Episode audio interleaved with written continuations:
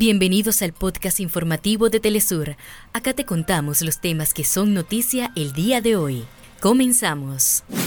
Organizaciones sociales de Venezuela conmemoraron los 20 años de la declaración antiimperialista del comandante Hugo Chávez. En la jornada, el presidente Nicolás Maduro denunció a Estados Unidos y su plan para robarse y descuartizar la empresa Citgo, filial de la estatal venezolana PDVSA. Jefes de Estado y de Gobierno arriban a San Vicente y las Granadinas para participar en la octava cumbre de la Comunidad de Estados Latinoamericanos y Caribeños, CELAC. En un nuevo crimen de guerra, Israel atacó este viernes una escuela que albergaba desplazados palestinos en Han Yunis, al sur de la franja de Gaza.